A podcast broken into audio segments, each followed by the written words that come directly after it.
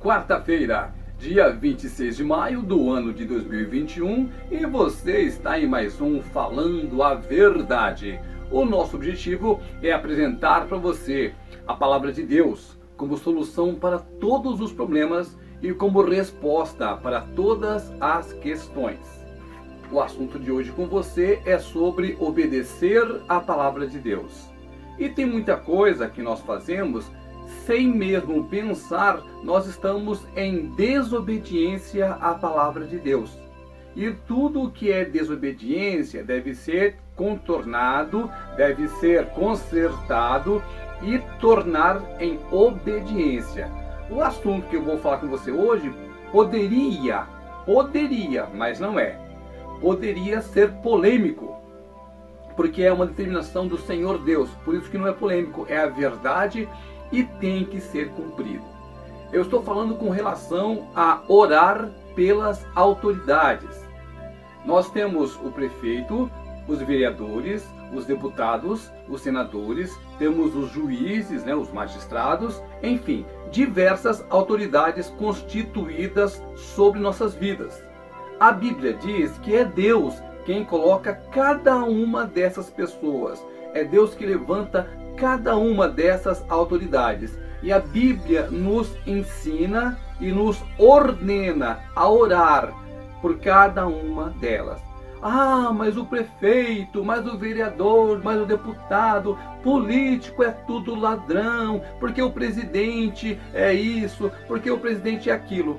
Não importa se é Dilma, se é o Lula, se é o Bolsonaro, se é o Fernando Henrique Cardoso, não interessa.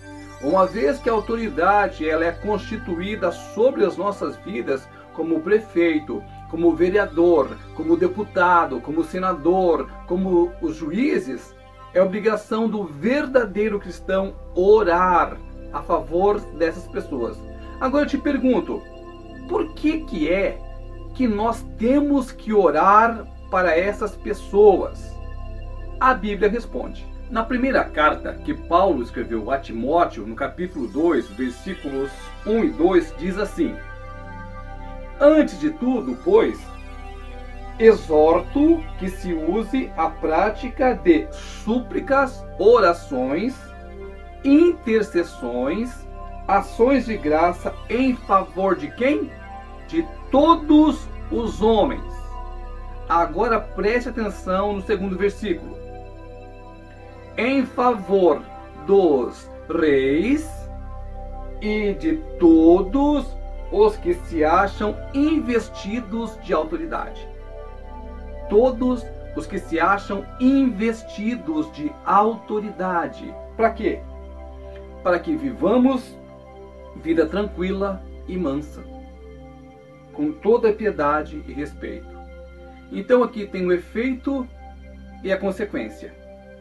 Quando você ora pelo deputado, pelo prefeito, pelo presidente da república, mesmo que você não goste dele, mesmo que você ache que ele está fazendo a coisa errada, quando você ora pelas autoridades constituídas, pelas pessoas imbuídas de autoridade, a Bíblia revela para quê? Para que nós possamos viver de maneira tranquila e mansa. Quando uma nação, toda a nação, se propõe a orar pelas suas autoridades, a Bíblia nos garante que nós teremos uma vida tranquila e uma vida mansa. Por que será que está essa bagunça no Brasil? Porque raríssimas pessoas oram pelo presidente, pelo deputado, pelo senador, pelo prefeito. A cultura do povo brasileiro é falar assim: político é tudo ladrão, político é tudo corrupto. E não é assim que a Bíblia diz. A Bíblia diz que toda autoridade foi constituída por Deus. É Deus quem coloca a pessoa lá. E a Bíblia diz no versículo que eu acabei de ler para você: é obrigação do verdadeiro cristão, da pessoa que ama a Cristo, orar, interceder por essas pessoas, por toda a autoridade. E não fala uma autoridade específica, fala toda a autoridade. Então, se você critica, se você xinga, se você fala mal, você está errado. Você pode sim ter a sua opinião, você pode sim ter a sua linha de pensamento, mas o cristão tem por obrigação orar por toda a autoridade constituída sobre as nossas vidas. Para quê? Para que nós tenhamos uma vida tranquila e uma vida calma. Pense nisso. Pense no poder da oração. Quando você fala, quem é que te ouve? Deus. E quem é Deus? É o Todo-Poderoso. E quem que é o Todo-Poderoso? É o que rege todo o universo, inclusive todas as nações. É o nosso Deus. E quando você intercede, quando você ora pelas autoridades, você está pedindo o quê? Que as bênçãos de Deus recaiam sobre aquela pessoa, para que ela seja bem dirigida, para que ela ouça o Espírito Santo de Deus. E aí, conforme diz a própria palavra de Deus, nós teremos uma vida calma, uma vida boa, porque o Senhor, nosso Deus, estará agindo sobre as pessoas que nos governam.